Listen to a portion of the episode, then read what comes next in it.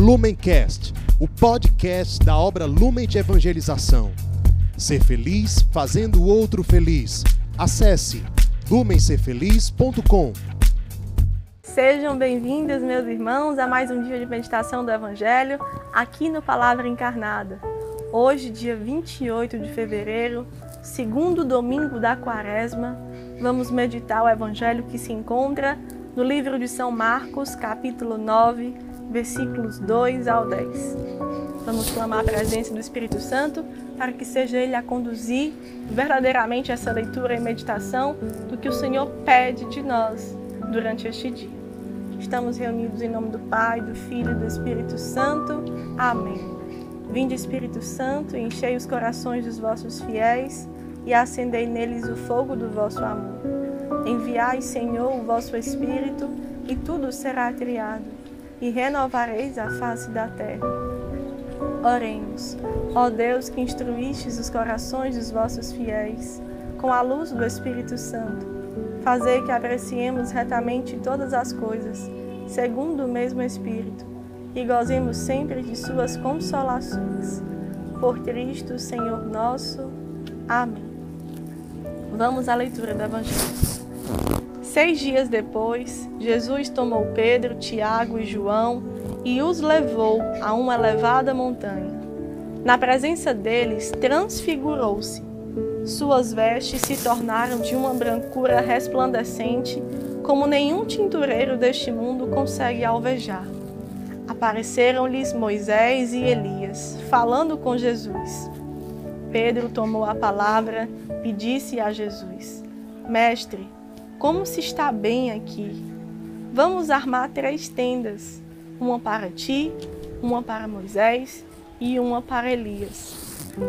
Não sabia o que dizia, pois estavam cheios de medo. Veio uma nuvem e lhes fez sombra, e da nuvem saiu uma voz: Este é o meu filho querido, escutai-o.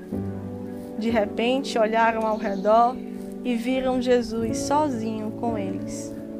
Enquanto desciam da montanha, recomendou-lhes que não contassem a ninguém o que haviam visto, a não ser quando esse homem ressuscitasse da morte. Eles observaram essa recomendação e discutiam o que significava ressuscitar da morte. No Evangelho de hoje, nós vemos Jesus convidando Pedro, Tiago e João para um momento de intimidade, para o momento em que Jesus queria que aqueles discípulos vissem e testemunhassem o momento da transfiguração do Senhor. Esse momento é instituído até mesmo no mistério que rezamos o terço, nos mistérios luminosos, e nós contemplamos isso justamente uma ação onde Jesus revela a sua luz para o mundo onde ele revela a sua presença, cheia dos pensamentos, dos sentimentos que o Pai queria revelar na humanidade. A vida de Jesus é uma presença de luz porque ilumina, porque revela, porque nos coloca verdadeiramente na presença do Pai, porque assim foi a vontade do Senhor quando enviou o seu Filho unigênito no mistério da encarnação para que assim conhecêssemos um pouco mais sobre o amor do Pai sobre nós. Quando Pedro, Tiago e João veem aquele momento, presenciam aquela cena, houve no coração deles um desejo de ali permanecer, porque viam algo grandioso, porque estavam confortados até naquele aspecto de presenciar o que Jesus ali com Elias e com Moisés representavam de tanta graça para eles. E quando o Senhor encerra aquela cena e descendo daquela montanha recomenda-lhes silêncio, o Senhor precisou convidá-los para que isso ficasse como algo que fosse testemunhado depois. Quantas vezes o Senhor também nos revela coisas, nos coloca segredos ao nosso coração de uma revelação que precisamos colocar aquela revelação para o bem da humanidade. Aqui isso é muito claro quando Jesus fala: vocês precisam anunciar depois que este homem ressuscitar da morte. Mesmo sem entender, os discípulos guardavam no seu coração e colocavam como um ato de fé aquilo ainda em, em construção, ainda sendo gestado, apenas porque Jesus falou. Será que nós também encaramos dessa maneira? Quando entendemos que Jesus fala, que Jesus nos revela e essas revelações, elas são revelações que podem colocar toda a humanidade no conhecimento mais próximo de quem é Jesus? Podemos entender uma revelação como essa como algo extraordinário, grandioso, mas não é disso que nós estamos falando. Um carisma, quando ele é autêntico, a gente conta, segundo a teologia dos carismas, que há uma experiência mística. E essa experiência mística quer dizer o quê? Que Jesus se revela ali. No nosso caso, quando nós vamos ao encontro de Jesus abandonado, escarnecido, sofredor nos mais pobres, nós temos um encontro místico. Porque pela força de Mateus 25, 40, nós entendemos que é o Senhor ali. E o Senhor faz revelações pessoais, comunitárias, quando vamos e atualizamos esse encontro.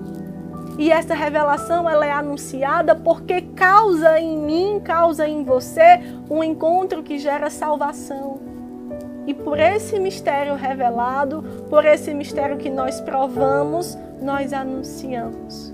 E anunciamos para que Jesus possa, assim, ser conhecido.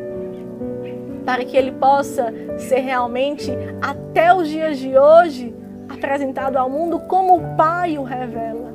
Este é o meu filho muito amado. Escutai-o. Façamos a leitura desse evangelho e de cada evangelho, de cada dia, entendendo: Este é o meu filho muito amado, escutai-o. O que está como palavra de salvação, o que está como encontro pessoal com Jesus, o que aquece a nossa intimidade de vida pessoal com Jesus. Façamos a leitura sempre pensando nisso. O que o Pai fala sobre Jesus, o que ele quer revelar a cada um de nós, para que nós também possamos perpetuar a sua ação e revelação neste mundo. Este mundo que passa, mas que nos insere, de fato, quando estamos banhados da sua graça, nos insere no mistério do amor do Senhor. E por isso nós testemunhamos que o mundo pode passar, mas o Senhor não. E nós vamos com Ele, testemunhando tudo o que ele faz e mais do que isso, tudo o que ele é. O Filho muito amado do Pai, que nós também assim amamos e o seguimos até o fim. Que nessa meditação você possa encontrar uma motivação a mais de atualizar a sua vida de intimidade com o Senhor e deixar que Ele revele o que ele quer de forma pessoal, mas o que ele também confia para juntos, enquanto comunidade, anunciarmos para o mundo. Ave Maria, cheia de graça, o Senhor é convosco.